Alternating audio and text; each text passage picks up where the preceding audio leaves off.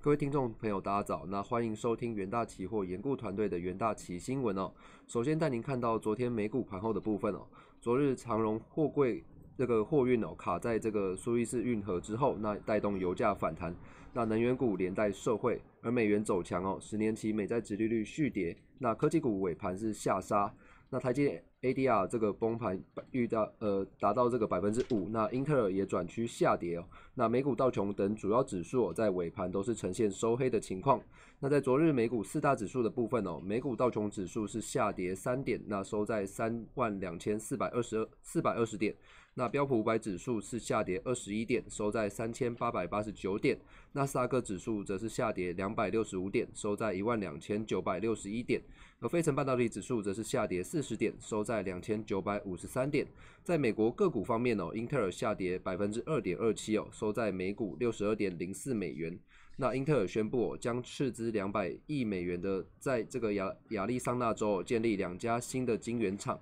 那并建立晶圆代工业务，那与台积电以及三星展开直接的竞争。那特斯拉也宣布开放比特币购车之后，那特斯拉也下跌百分之四点八二，那收在每股六百三十点二七美元。在地缘政治方面哦，美国国务卿布林肯哦向同盟国表示。中国的经济胁迫是对于全球稳定的主要胁迫之一哦。那拜登政府不会强迫各国选边站，但中国对于澳洲的这个公然经济胁迫是全球的教训。然而，看到在这个新冠肺炎的部分，全球新冠肺炎疫情哦仍然是持续的发烧。在截稿前哦，根据这个美国霍普金斯大学的即时统计，全球确诊数已飙破了一点二四亿例，那死亡数也突破了两百七十三万例。而美国累计确诊数则是超过两千九百九十八万例，而累计死亡数也超过五十四点四万人。那在金价方面哦，连续两日的下跌之后，黄金期货在昨日哦终于收高。而由于这个欧洲新冠疫情哦又再次的扩散。封锁期可能延迟哦，那提供了黄金避险买盘的支撑力。而美国公债殖利率走软，也进一步支撑不孳息的黄金。而四月交割的这个黄金期货价格上涨了八点一美元，收在每盎司一千七百三十三点二美元。而在这个能源的部分，昨天这个原油期货的价格是大幅的上涨，那几乎收复前一日所有的亏损。那主要是由于长荣海运的巨型货柜轮长四轮在这个苏伊士运河搁浅之后，那导致这个往来的海运受阻。那与此同时哦，EIA 在周三的这个报告虽然显示美国原油库存是连续第五周的增加，但对油价影响并不大。所以看到在五月交割的 WTI 原油期货是上涨三点四二美元，那收在每桶六十一点一八美元。而五月交割的布兰特原油期货则是上涨三点六二美元，收在每桶六十四点四一美元。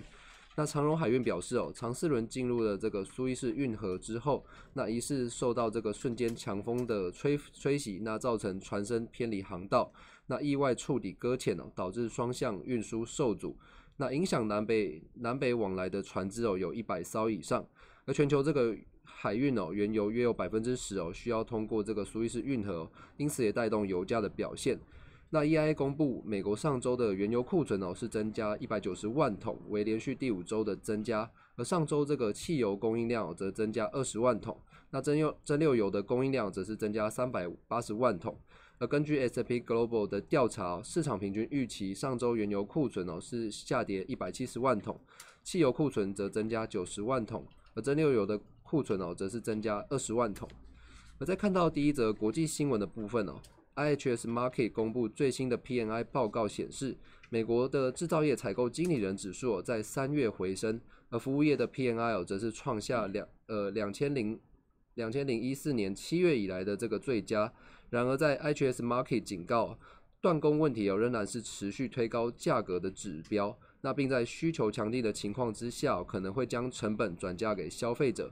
那加剧这个通膨的压力哦。Market 的报告显示，在三月的制造业 PNI 小幅升至五十九，那服务业的 PNI 则升到六十，那写下六年以来的最高。那三月的制造业和服务业的新订单。呃，增速均写下二零一四年以来的最高。那与此同时哦，供应断裂的这个危机哦，仍抬升了这个原物料等投入的这个价格。那 market 也调查，企业普遍反映产能增速已经放缓，因原物料等投入这个投入品哦短缺，加上供应商哦产能有限，那三月的综合 PNI 哦自十月的创下近六年的高位，那回落至这个五十九点一。